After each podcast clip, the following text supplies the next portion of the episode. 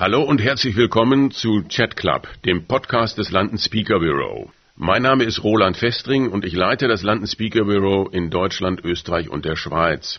Das London Speaker Bureau zählt zu den international führenden Referentenagenturen mit 20 Büros weltweit. In unserem Podcast möchten wir Ihnen unsere Referenten, Redner, Moderatoren in einem persönlichen Gespräch vorstellen. Weitere Informationen zu den einzelnen Persönlichkeiten finden Sie auf unserer Website zum Beispiel finden Sie dort Rednerprofile oder auch Videos. Wenn Ihnen dieser Podcast gefällt, können Sie ihn auch abonnieren. Das geht zum Beispiel bei Spotify. Weitere Informationen dazu finden Sie auch bei uns auf der Website unter londonspeakerbureau.de slash podcast.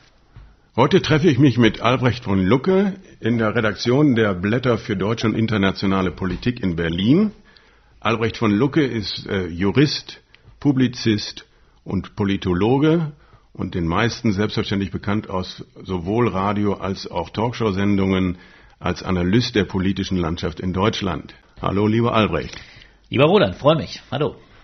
Albrecht, erklär uns doch mal gleich, ob du dir Sorgen um die deutsche Demokratie machst.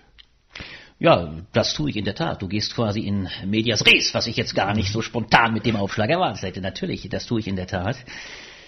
Und zwar, äh, das muss ich sagen, in immer zunehmenderen Maße äh, gesteigert und immer mehr. Wir haben gerade in diesem Jahr, wir erleben es ja, wir sprechen ja allgemein äh, seit der Corona-Krise von der großen Bewährungsprobe, dem Charaktertest, wenn wir es so sagen wollen, der Demokratie. Und ich sehe daran immer einen zweifachen Charaktertest. Ich sehe nämlich einerseits eine große Bewährung der Politik. Da muss man sagen, zum Glück haben auch gerade unsere Volksparteien, in allererster Hinsicht CDU, CSU, ein Stück weit Reputation, Ansehen zurückgewonnen.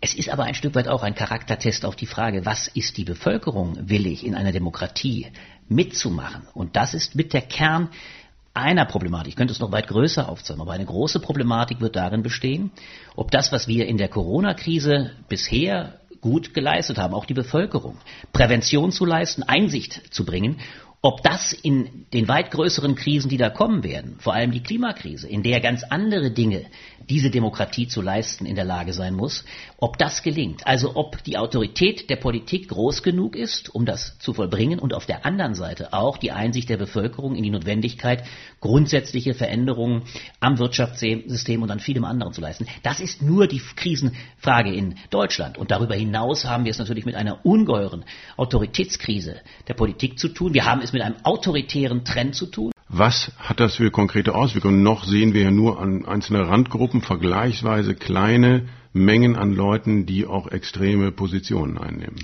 Das ist in der Tat der Fall. Wir können ja auch äh, feststellen, das muss man sich allein nur mal in diesem Jahresverlauf äh, bewusst machen, wie Corona ein ungeheurer Gamechanger in gewisser Weise auch zum Positiven war.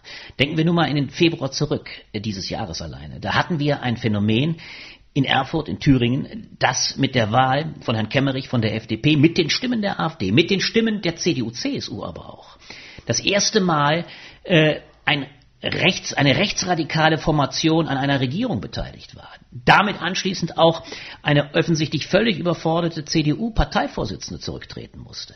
Also wie eine enorme Krise der Volksparteien auch noch einmal gespiegelt bekam, mit, mit übrigens 20 äh, Prozent Ergebnissen durch die Bank im Osten seitens der AfD.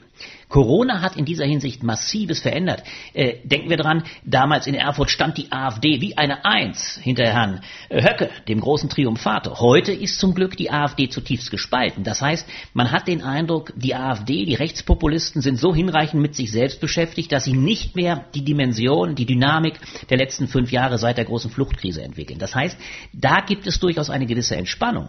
Äh, deswegen kann man vielleicht in der Tat auf das, was wir äh, in diesem Jahr, ich würde so mal äh, das Jahr des rasenden Irrsinns nennen, also was wir auf diesen verschiedenen Hygienedemos, so werden sie ja genannt, diesen Anti-Corona-Demos, äh, unter anderem hier am Reichstag, mit den enorm symbolisch aufgeladenen Bildern eines Sturms auf die Reichstagstreppen, Reichstagsgebäudetreppen. Sie kamen ja nicht in den Reichstag, deswegen muss man mit dem Begriff Sturm des Reichstags sehr vorsichtig sein. Aber das waren natürlich triumphale Bilder für Reichsbürger und andere, die den Eindruck erwecken wollen, sie wären viel stärker, als sie es, da hast du völlig recht, in der Tat sind. Aber ich würde trotzdem sagen, das alles sind Bilder, die eine gewaltige Symbolik verkörpern, nämlich eine Symbolik, dass diese Demokratie, die wir über 75 Jahre jetzt genau genommen 71 Jahre, seit 49, eigentlich als völlig gesichert angenommen haben. Spätestens seit 89, die große Erzählung, Ende der Geschichte, Sturz des Kommunismus, äh, Ende der Bipolarität, allen war doch dieser Glaube inhärent, eigentlich wird die Demokratie nicht mehr gefährdet sein.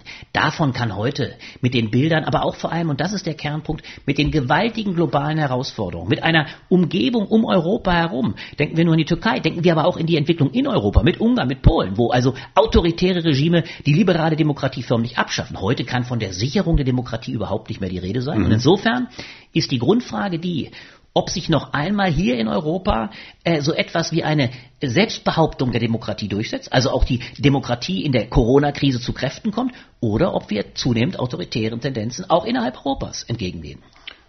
So, und das ist natürlich schon ein ziemlich großer Rundumschlag, zumindest über Europa. Jetzt du hast so gefragt, also man war ja, wie du so spontan an die Sache jetzt rangehst. Ja. Jetzt geht's. Also jetzt gehen wir mal ein paar Schritte zurück, ja. Albrecht. Mhm. Du hast ja Jura studiert, du hast Politologie und Publizistik studiert. Wie bist du dazu gekommen, erstmal das zu studieren? Wer hat dich da hingebracht? Und wie bist du dann hier hingekommen, auf diesen Stuhl sozusagen. Naja, äh, das ist äh, lustig, dass du das ansprichst. Manchmal sind es wirklich ungeheure Zufälle des Lebens, die bei mir eine entscheidende Rolle gespielt haben als ich zu studieren anfing, das war eine pragmatische Entscheidung. Ich war immer diskussionsfreudig, ich war streitbar, ich hatte das kann man sich nicht vorstellen, ne? Ja, vielleicht ein wenig. Ich hatte die Vorstellung, mit Jura machst du nichts falsch, weil Jura in klassischer Weise vieles offeriert. Du kannst äh, Anwalt werden, du kannst äh, auch ganz andere Felder, du kannst vielleicht tatsächlich in die Publizistik gehen, das war immer schon ein bisschen zumindest im Raum. Du kannst jedenfalls verschiedene Bereiche betreten. Dann kam ich, und das war für mich die große Zäsur. Ich bin groß geworden in Ingelheim am Rhein, kleine Stadt in Rheinland-Pfalz. Äh, lustigerweise äh, Heimatregion natürlich von Helmut Kohl. Das war gewissermaßen die Leitfigur in Anführungszeichen, großen Anführungszeichen, die natürlich das Leben prägte, weil ich quasi mit dem Landesvater Kohl groß wurde. Er wurde ja Ende der 60er Jahre äh, Ministerpräsident von Rheinland-Pfalz, ich 67 geboren. So, dann hat er quasi mein ganzes Leben 83 Kanzler werden, dann begleitet. So, äh, dann zog ich aber 67 geboren, no, äh, mit 86 Abitur ging ich erst nach Würzburg und nach zwei Jahren, das war die große Entscheidung, also 87 nach der Bundeswehr nach Würzburg. Dann nach zwei Jahren ging ich nach Berlin. Und das hat mein Leben dann schon sehr maßgeblich verändert, dass ich im Oktober hier ankommend, 89, dann am 9. November auf der Mauer stand, all das erlebte. Und dieser Faktor. Also das heißt, so, du hast auf der Mauer gestanden am ja, 9. November? Ja, tagelang. Es war ja ein Ereignis, äh, ich weiß nicht, du warst wahrscheinlich ja dann damals auch im ja, Folge dessen immer hier. Ja, äh, Man ist ja über Tage. Ich habe zu der Zeit hier gewohnt. Du hast sogar hier gewohnt. Das ist ja witzig. Hätten wir uns, wir, sicherlich haben wir uns damals schon äh, begegnet, sind wir uns begegnet. Nein, wir sind doch alle damals, wie magnetisch angezogen, tagelang, es wird ja doch genauso gehen, sind wir da an der Mauer langgelaufen. Ich erinnere mich noch genau an diese lustigen äh, Areale in Kreuzberg, nicht? Wo die alten Autos, war ja eine tote, war ja tote Winkel. Es war erst ein Sondergleichen. Da standen Autos mit, mit Kübel und, und, und begrüht. Also irre, irre. Tagelang ist man da. Aber für mich war das interessanteste Phänomen, diese Entwicklung, auch die Sprachlosigkeit, mit der man davor stand, die hat einen natürlich ungemein nochmal repolitisiert. Ich war durchaus politisch interessiert, aber dieses Phänomen, du stehst an einem Weltereignis, du weißt aber ein Stück weit auch nicht, wie dir geschieht. Das hat natürlich enorm für die Politik eingenommen. Und darüber kam bei mir mehr und mehr der Beschluss und der Entschluss zu sagen, okay, Jura gut und schön, ich will noch Politik studieren. Mhm. Das habe ich dann nach dem ersten Staatsexamen auch gemacht, habe dann das zweite Staatsexamen in Jura noch gemacht und habe dann meinen Politikabschluss gemacht. Und da kommt jetzt die Geschichte einfach erzählt, wie ich zu den Blättern kam. Damals war es so, ich war am Otto-Suhr-Institut, dem linken Institut, habe mich mit den ganzen 68ern gestritten, da konnte ich mich durchaus auch ausleben, das war äh, spannend, man hatte durchaus Kontroversen, man hat auch Seminare gemacht und mich hat immer diese auch geschichtspolitische Frage immer sehr interessiert. Wie ist das Verhältnis von Generationen zueinander? Äh, wie ist überhaupt die Genese von Generationen? Wie kommen sie zu ihrer politischen Überzeugung? Wer hat die Diskurshoheit? Das hat mich mehr und mehr interessiert, ist bis heute noch eines meiner Leitthemen, auch in Vorträgen oder in äh, Diskussionen. Äh, wie stellt sich das dar? Wie ist eine Generation wie die 68, 60er eigentlich zu ihrer Politisierung geworden, gekommen? Wie überhaupt sind aber die ganzen Generationen des 20. Jahrhunderts so politisch geworden?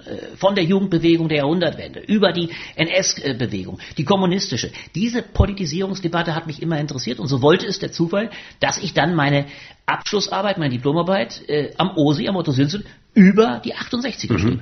Und diese Arbeit, deswegen, es ist ein reiner Zufall, habe ich dann, weil es damals in Berlin immer eine Volksuni gab. Immer im Mai war ein großes Fest, da trafen sich alle möglichen linken äh, Publikationsorgane. Es gab eine riesige, damals noch aus der äh, autonomen äh, Post-68er Bewegung entstandene große Volksuni äh, an Pfingsten mit hunderten von Veranstaltungen. Und da schickte ich damals auf Geheiß eines Blätterredakteurs, der sagte, ach, die Diplomarbeit, das klingt ja interessant, schick uns die doch mal zu.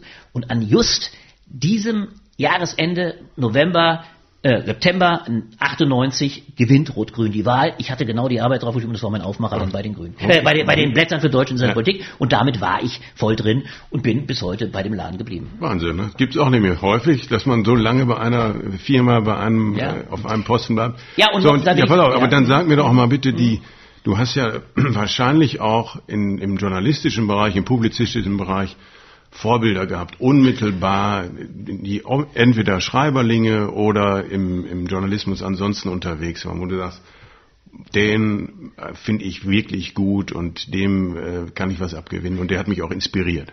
Ja, die Frage habe ich schon mal äh, bekommen und ich habe darüber nachgedacht. Ich kann dir aber wirklich im eigentlichen Sinne, weil ich dann doch zu sehr von der Seite gekommen bin. Ich habe zum Beispiel vielleicht habe ich kleine Texte mal in unserer Minimaltexte, aber völlig ohne Belang in unserer Schülerzeitung geschrieben. Das war aber mhm. nicht der Rede wert. Ich bin nicht der klassische Journalist, der von Anfang an glaubte, er sei zum Journalismus zwangsläufig mhm. berufen. Das bin ich nicht. Mhm. Deswegen war für mich, also viele würden Hajo Friedrichs nennen beispielsweise, nicht mit seinem, oder natürlich klassischerweise äh, Augstein vielleicht, ja, wenn man wenn man eine Spiegelprägung hatte. Äh, wir hatten immer den Spiegel zu Hause. Wir hatten aber auch viele andere Fats und so weiter. Aber das war nie so, dass ich gesagt hätte, da ist eine Figur, der ich gar nachzueifern willenswert. Im Gegenteil, es waren eher so Figuren, an denen man sich gerieben hat.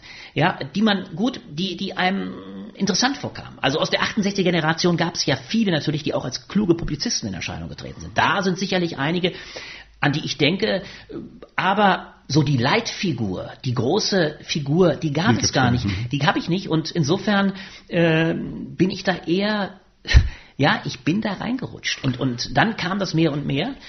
Und dann kam hinzu, das ist halt der eigentlich originelle Dreh, nachdem ich erst Korrespondent für meine Zeitschrift Blätter für Deutsche und internationale Politik in Berlin wurde, trat dann irgendwann auf die Anfrage des Vorgängers äh, die Frage in den Raum, will man diese Zeitschrift nicht selbst übernehmen? Denn das ist der eigentliche Glück meiner, meiner Situation. Ich bin selber Eigentümer dieser Zeitschrift. Wir sind mhm. völlig autonom, unabhängig.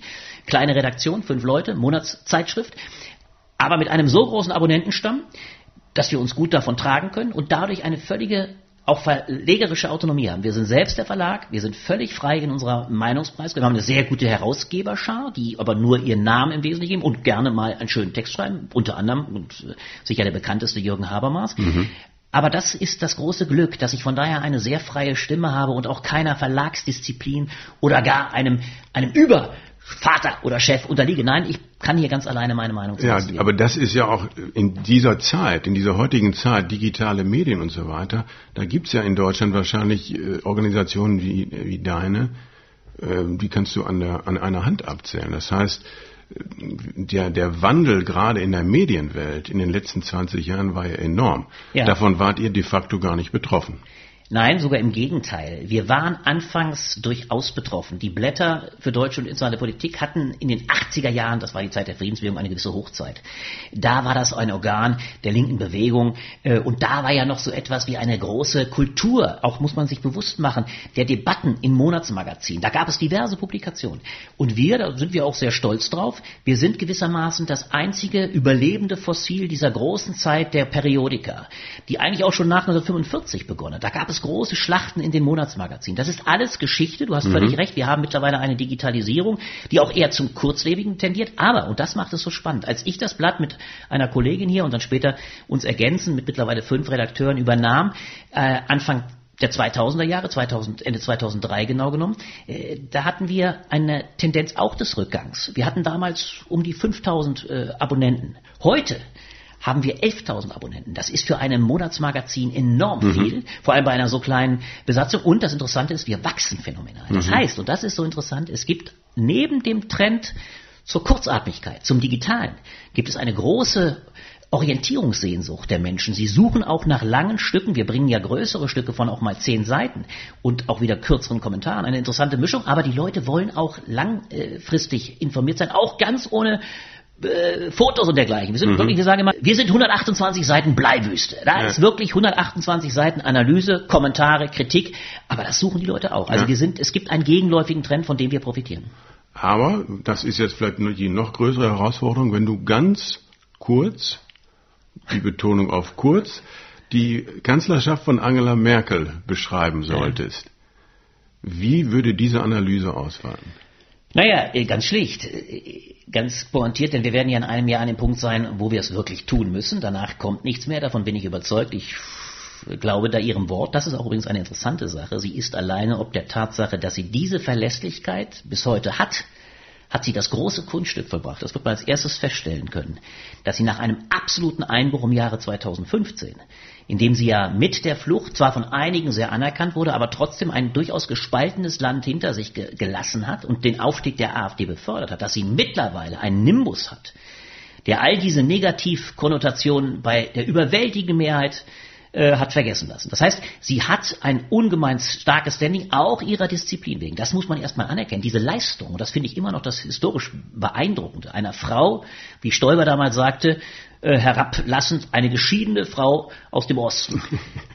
Ja, dieses Phänomen und dann in einer Männerdomäne der West-CDU sich durch, ist, ist ein ungeheures äh, Unterfangen. Eine, eine, sie ist mit Sicherheit, das ist als erstes festzustellen, äh, die bemerkenswerteste äh, Biografie der ganzen bundesrepublikanischen Geschichte. Ein Sonderfall, ein Ausnahmefall, der so in einer eher katholisch geprägten, männlich, radikal männlich geprägten CDU nie vorgesehen war. Das ist das Erste.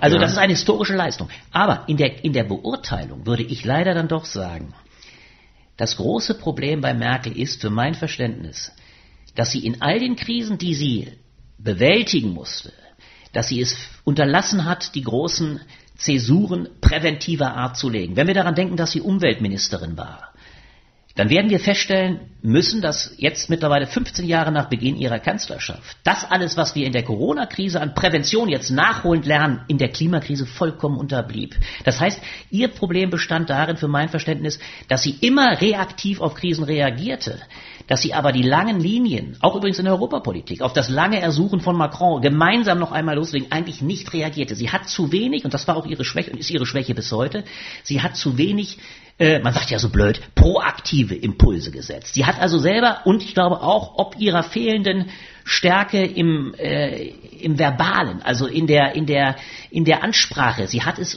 unterlassen, mutig in den großen Feldern nach vorne zu gehen. Und das ist meines Erachtens äh, das Dilemma. Sie bringt ihre Partei, die CDU-CSU, jetzt doch wieder erstaunlich stark aus ihrer 15-jährigen Phase.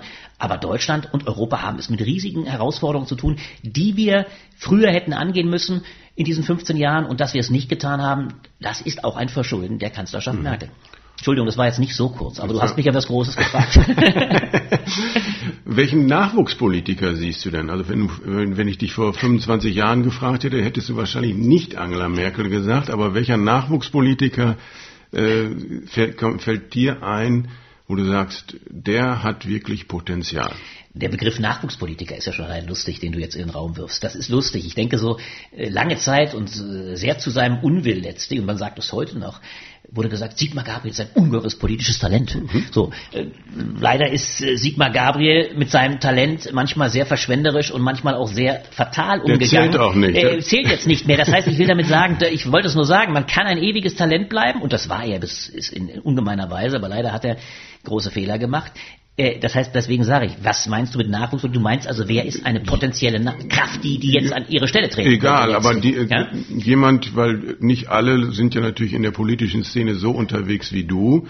Und äh, natürlich gibt es in der einen oder anderen Partei auch wirklich äh, vielversprechende äh, Politiker, die noch keine 30 Jahre alt natürlich sind. Natürlich gibt es die. Wenn man daran denkt, gibt es sehr viele. Nur die sind zum Teil ja, und das macht es so problematisch, manchmal gar nicht in dem Maße sichtbar. Selbst mir, das ist gut, dass du es ansprichst, äh, der ich noch gar nicht vorbereitet war, sonst hätte ich mich mal nochmal mit dem Namen getragen. Ich denke spontan, ich habe aber seinen Namen gerade nicht präsent, den kennst wahrscheinlich kaum einer. Es gibt einen brillant gescheiten Geschichtspolitiker beispielsweise, weil mich das Feld auch besonders mhm. interessiert in der SPD, mhm. mit, mit einer unwahrscheinlichen Begabung einer freien Rede, als ein Beispiel. Aber ihn kennt kaum einer, ja. weil unser Problem besteht darin, dass wir natürlich trotzdem äh, in einer Landschaft sind, wo man nach wie vor auf die, auf die, auf die wenigen Großen erstmal fokussiert ist. Und da würde ich sagen, das ist vielleicht auf die Betrachtung hin. Es ist die Frage der Nachfolge und die Frage wer drängt sich auf, leider eher abschlägig zu beantworten. Also, um ein ganz konkretes Beispiel zu nennen. Vor wenigen Jahren oder Monaten noch hätten wir alle auch beispielsweise gesagt, natürlich ist Kevin Kühnert die große Zukunftshoffnung der SPD. Aber natürlich wird man angesichts der Lage der SPD jetzt schon wieder auch sagen müssen, erstens ist sie so desaströs, dass selbst Kevin Kühnert auf absehbare Zeit mit einer fast zerschlagenen SPD wird erstmal arbeiten müssen, bei der ich überhaupt gar nicht sehe, wie sie ungeachtet auch seines Talents zu Werke gehen kann. Und ein zweites kommt hinzu. Auch eine Figur wie Kevin Kühnert kann sich durch ein gewisses Agieren, jetzt in dem Falle auch durch die Unterstützung der gegenwärtigen Parteispitze, Saskia Esken war dabei, uns so ins negative rücken und so eine fatale Rolle spielen, dass er ein Stück weit auch selber schon wieder. Also äh, den hakst du auch schon ab. Den hake ich gar nicht ab. Ich also. hoffe durchaus, ich hoffe durchaus, dass er eine Rolle spielt. Aber ich will damit deutlich machen, selbst Talent, in dem Falle schlecht eingesetzt, um es klar zu sagen, kann dazu führen, dass das vormalige große Potenzial ins Negative umschlägt. Denn gegenwärtig hat er genauso äh, damit zu tun, aus diesem fast erledigten Korpus der SPD, bei dem ich nicht sehe, dass er, momentan habe ich größte Schwierigkeiten mir auch vorzustellen, dass sie 20 Prozent noch bei der mhm. nächsten Bundestagswahl erreichen, mhm. bei der ich nicht recht sehe, wie er aus dem Talent was machen kann. Die anderen Parteien äh, stehen da zum Teil durchaus besser da, aber das ist nur ein Beispiel, dass Talent dann manchmal sehr relativ sein kann. So, jetzt kommen wir mal zu dem Thema, in dem ich ja auch unterwegs bin. Also wir arbeiten ja auch zusammen, wenn du dann als äh, Referent auftrittst. Was ist denn so der Lieblingsvortrag, wenn der Kunde dir sagen würde, Herr von Lucke, wir lassen Ihnen alle Freiheiten, Sie haben 45 Minuten, keiner spricht so schnell wie Sie, keiner kriegt so viele Botschaften rüber wie Sie. Wie lautet der Vortragstitel?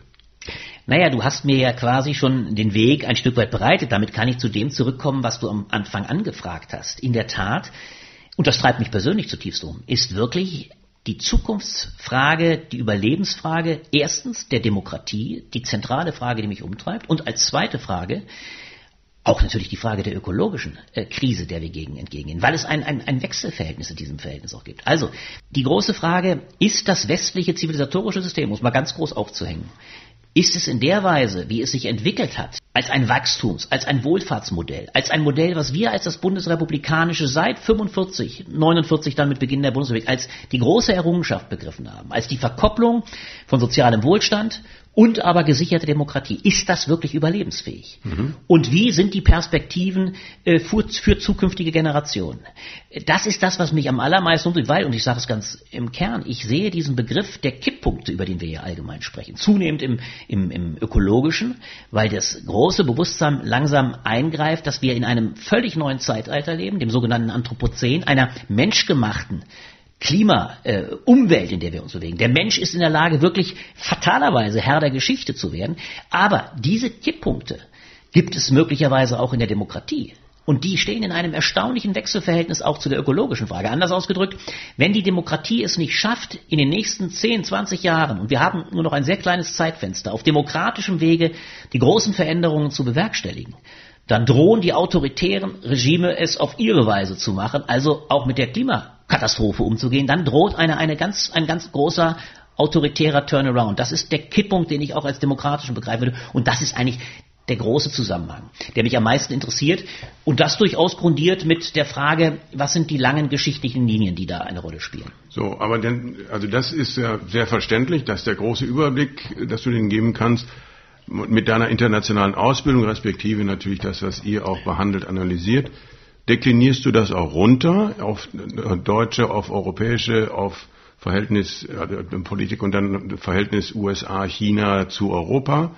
Äh, wie muss man sich das vorstellen? Wie würdest du diese drei Blöcke jetzt auch im Augenblick analysieren und wie ist da die Perspektive? Ja, um es mal ganz, absolut, äh, um es mal ganz äh, jetzt richtig gehend, fast schon geschichtsphilosophisch mal einzuordnen. Die Kernthese, die man jetzt heute fast aufstellen kann, wir sind ja in einem großen Jahr, wir sind im 250 äh, Geburtsjahr Hegels. Ja, 250 Jahre Hegel. Und die große Hegelsche These bestand die, dass die, die Zivilisation, die Entwicklung von Osten nach Westen geht. Im Osten, den autoritären Regimen, geht quasi die Sonne auf, aber sie wandert nach Westen. Und es ist eine geschichtsphilosophische Entwicklung von der Autorität, vom Autoritarismus in Richtung Demokratie, die am Schluss dann äh, in den Vereinigten Staaten äh, ankommt und, und oder auch in Europa im, im, im, im Abendland. Das heißt, diese Vorstellung, man entwickelt sich immer weiter im Sinne der Freiheit, äh, ist die, die uns eigentlich ein Stück weit geleitet hat. Und in meiner Wahrnehmung, weil du nach dem großen Verhältnis der Blöcke fragst, sehen wir, glaube ich, eine ganz andere Zeit aufkommen. Wir haben die Vorstellung des Universalismus, die uns ja auch seit 45 geprägt hat, die Entwicklung zu Vereinten Nationen, zu WTO, zu internationalen Kodifikationen. Wir haben mittlerweile ein Werk der Zerstörung in all den 30 Jahren nach 89 erlebt. Wir haben einen Einbruch auch äh, durch das große Versagen der Vereinigten Staaten erlebt. Der Welthegemon hat nicht es geschafft zu pazifizieren. Im Gegenteil, er hat Gegenreaktion gezeitigt. Er ist mittlerweile selber so schwach und so isolationistisch durch Donald Trump, dass er sich zurückzieht. Und die große Perspektive, die ich sehe, ist, dass wir keinen Universalismus haben, sondern im Sinne von Karl Schmidt, dem verheerenden Vordenker des Dritten Reichs, so etwas haben wie ein Pluriversum. Mhm. Also verschiedene Großmächte. Schmidt sprach von, von äh, Großraum, Großräumen mit Interventionsverboten äh, für raumfremde Mächte. Es steckt jede Großmachtregion ihre Terrain ab, ob das die Chinesen sind, ob das wieder auch ein erstarkendes Russland ist, ob es auch Regionalmächte wie die Türkei sind, die hochautoritär regieren. Und daneben gibt es noch ein letztes Unterfangen, äh, für das vor allem allem die EU steht, hoffentlich auch bald wieder Amerika, vielleicht wieder so etwas wie die Rückkehr des Westens als eine Partnerschaft, wie nach 45, die sich dem gegenüber behaupten muss. Aber meine Perspektive ist da absolut skeptisch. Also mhm. ich sehe eher das Aufkommen einer neuen chinesischen Vormacht, die ja nun ganz offensichtlich absolut auch totalitäre Tendenzen eines 22. Jahrhunderts kennt, die also mit dem Orwellschen Überwachungsstaat äh, gar nichts mehr zu tun haben, weil sie viel äh, dramatischer, digitaler sind. Also eine, eine Überwachungs, äh, ein Überwachungsautoritarismus eigener Art. Und das ist, glaube ich, die große neue äh, mhm. geopolitische Systemauseinandersetzung. Dann sag mir doch mal auch in, aus deiner eigenen Geschichte. Du hältst ja relativ viele Vorträge. Was war das absolute Highlight? Was war für dich die tollste Erfahrung, als du einen Vortrag gehalten hast? Das kann ich dir direkt sagen. Das war für mich wirklich wunderschön. Das war nämlich äh, genau im letzten Jahr bei der Deutschen Parlamentarischen Gesellschaft, Justament, das ist eine kleine persönliche Note, am 50. Geburtstag meiner Frau, die so großzügig sah, war, mir Freigang zu gewährleisten, wo ich im Anschluss an einen Vortrag von Professor Lammert, unserem mhm. ehemaligen Bundestagspräsidenten, selber genau die Ehre hatte, zu dieser Thematik zu sprechen. Und wir anschließend eine hochspannende Diskussion hatten. Also ich vor den versammelten Parlamentariern zum Teil der Gegenwart, des Gegenwärtigen, aber auch der vergangenen Jahrzehnte eine hochspannende Diskussion hat. Dann mischten sich danach anschließend irgendwelche Abgeordnete, aber auch diverse Ministerinnen, Minister ein. Es war eine wahnsinnig spannende Debatte. Mhm. Und es war genau an dem Ort, wo man natürlich am liebsten eine solche Debatte verordnet, im Kreis der Parlamentarierinnen und Parlamentarier. Mhm. Das war mit Sicherheit das eigentlich Spannendste und dann noch diese Koinzidenz dieses, dieses Datums äh, privat grundiert, aber eben, äh, ja. Da das durfte ist, deine man, Frau mit dabei sein? Äh, die hat dann vorgezogen, im Kreis ihrer Freundin äh, einen netten Abend Abend sich zu machen. Aber das war auch in Ordnung. Das habe ich gar nicht erwartet. Also ich will damit sagen, die durfte übrigens dabei gerne, die haben auch eingeladen. Aber nein, aber ich, das war, das war eben diese, dieser Zufall, der es wollte. Äh, ja, und es ist lustig. Ich weiß noch, dass ich aber just von meinem eigenen 50. Geburtstag auch mal eine sehr spannende, ich glaube auch durch dich zustande gekommene Debatte hatte, äh, die mir genauso viel Spaß gemacht hat. Also auch einen ähnlichen Zustand Gang, damals ging es aber auch, und das darf ich natürlich nicht unterschlagen, es ging natürlich auch um eigentlich mein Herz- und Magen-Thema auch, natürlich die deutsche Innenpolitik. Das ist natürlich im ja. Kern auch der eigentliche Beritt, in dem ich äh, sonst tagtäglich unterwegs bin. Wo geht die deutsche Demokratie hin? Welche Parteien sind tragend? Was kommt mit Blick auf das nächste Jahr 2021 als dem Wahljahr auf uns zu? Oder leider, was kommt auf uns nicht zu? Denn mhm. ich befürchte, äh, wenn die CDU, CSU einigermaßen gescheit es schafft, dann kriegen wir einen ziemlich einseitigen Wahlkampf. Da kann man nur hoffen, dass die Grünen noch einigermaßen Augenhöhe erreichen. Die SPD wird es nicht mehr tun. Das heißt, das ist natürlich das, wozu ich auch sonst viel diskutiere und Vorträge halte. Und wenn du an das schönste Kundenfeedback denkst, was, was dir jemals gemacht wurde, das kann ich dir sofort schildern. Das schönste Kundenfeedback, äh, das ist aber eine ganz andere Sache. Das war in meiner Heimatstadt übrigens. Habe ich aber oft. Das schönste Feedback ist immer, wenn du einen Vortrag, und ich spreche immer frei, das ist für mich schön. Ich kann also immer das Publikum genau beobachten. Ich habe Stichworte und ich bin aber voll und frei und gucke ins Publikum. Und die Stichworte kann außer dir sowieso keiner entziffern. Das kann man nicht lesen und ich weiß sowieso auch nicht. Deswegen muss ich es mir im Kopf haben und oder muss es so frei dann assoziieren. Das macht ja auch übrigens Spaß. Die freie Rede, die Entwicklung des, der Gedanken in, in der freien Sprache ist ja das, was am meisten äh, Spaß bringt. Und das Schönste ist, du guckst ins Publikum und siehst zum Beispiel, in dem Falle in meinem Heimatort, wo ich damals einen Vortrag hielt, den eigenen Bürgermeister mit offenem Mund in der ersten Reihe, Und das war übrigens lustigerweise mein früherer Handballtrainer. Das Aha. war dann besonders schön und war gebannt. Also das ist das, was einem am meisten. Die schönste Reaktion ist natürlich die, die du direkt den, den Zuhörern am Gesicht abliest, wenn sie begeistert sind und, und, und, und einfach zuhören. Das ist das eigentlich Schönste, dass man sich danach darüber freut, wenn die Leute zukommen und sagen, toll, das haben sie toll gemacht, das ist klar. Also meine Damen und Herren, Sie können natürlich nicht sehen, wie engagiert Albrecht von Lucke hier jetzt diskutiert und seine Dinge sagt. Äh, ich kenne ihn ja schon länger, der ist, ist so, tatsächlich so und ich glaube, man hört dieses Herzblut, man hört dieses Engagement wirklich raus. Äh, und also das ist ja eine Fähigkeit, die ist auch nicht jedem gegeben, insbesondere wenn er auf der Bühne dann auch präsentiert, dass er die Leute so mitreißt. Er hat es gerade selber beschrieben, wie das aussehen kann. Jetzt, also das, was jetzt noch nicht rausgekommen ist, weil das ist ja bisher auch noch ein Geheimnis. Was ist denn eine deiner unterschätzten Fähigkeiten?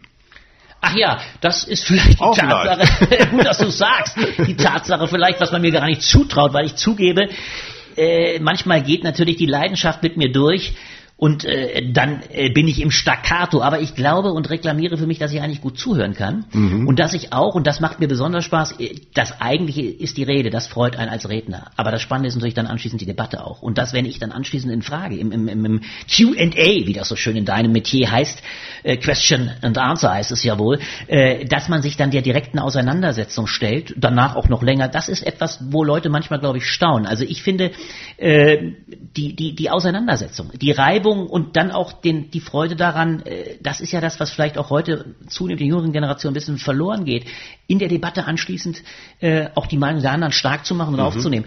Das ist etwas, wo man vielleicht bei mir nicht so drauf kommt, weil ich gebe zu, manchmal reißt mich das die Begeisterung weg und dann dann dann dann äh, auch in Talkshows kommt es ja manchmal schon vor, dass ich nicht immer sofort einen Punkt setze, sondern äh, das, das, aber das ist doch ein Halbsatz hinten dran.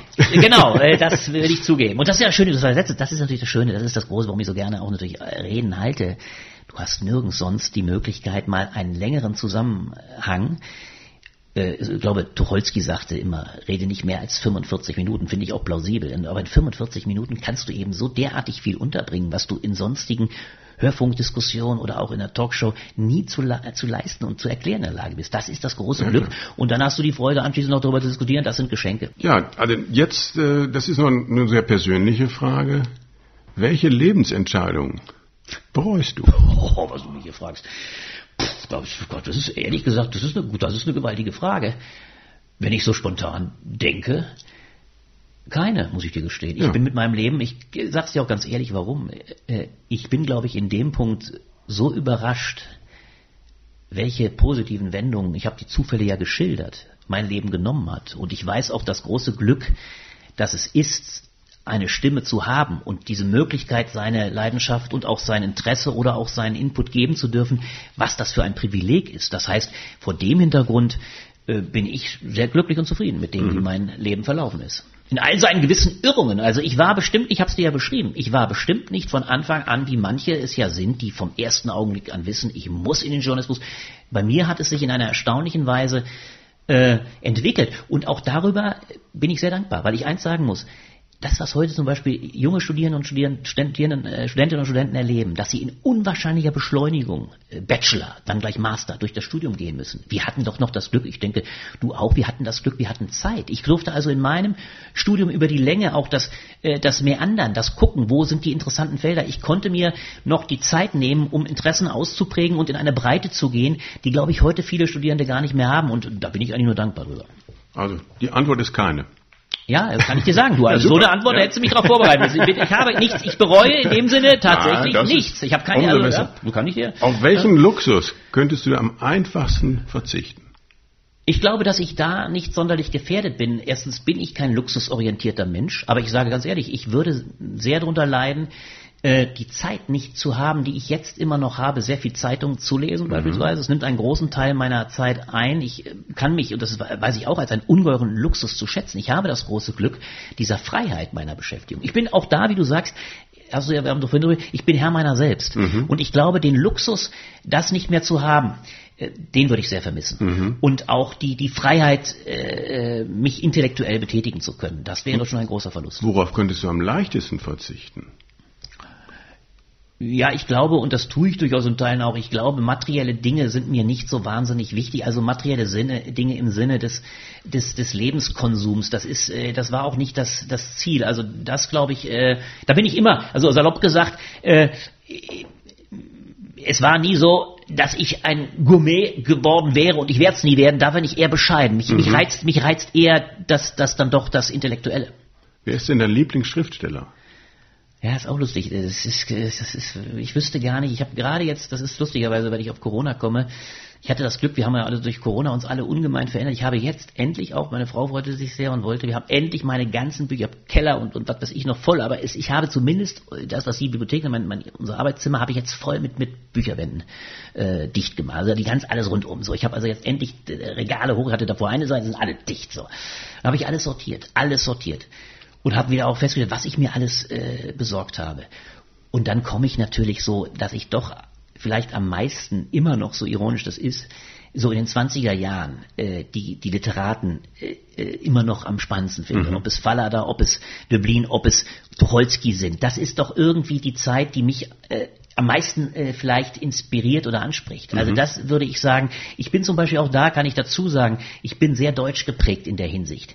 Das liegt auch an der Biografie meiner Eltern. Äh, das war immer eine doch äh, beide Flüchtlingskinder. Also diese deutsche Prägung ist da sehr stark, obwohl ich, das habe ich lange Zeit gar nicht gemacht, zunehmend auch internationale Sachen. Aber eigentlich ist es diese Jahrhundertprägung äh, der Figuren auch der 20er Jahre, die vielleicht am stärksten da ist. Ich bin auch nicht so ganz nah an den neueren äh, Literaten Oder dran. international, also, ja. Ja, da bin ich nicht so nah dran. Eigentlich ist diese Prägung am stärksten. Klar, was man dann noch las, Böll, Lenz, aber das ist mehr noch die 20er Jahre. Ich merke mhm. also lange Zeit, wenn ich, wenn ich, äh, heute komme ich gar nicht so dazu, aber zum Beispiel gerade, weil du das, das ist vielleicht auch der Punkt, die wir zu früher. Natürlich, Tucholsky, das muss man natürlich sagen. Ja, ich finde auch zum Beispiel die Sprachkunst die Verbindung von Kabarett, von Gedicht, alle, alle, von, von Glosse, von allergrößter Schärfe, manchmal mir zu scharf, sage ich ganz mhm. ehrlich. Den Satz Soldaten sind Mörder, den ich aus der Zeit von Tucholsky verstehe, absolut. Hätte ich mir nie zu eigen gemacht. Mhm. Finde selbst das Urteil zwar richtig des Verfassungsgerichtes, das sagt, das darf man sagen, aber es ist für mich ein Satz, hinter dem ich gar nicht so stehe, würde ich nie sagen würde. Aber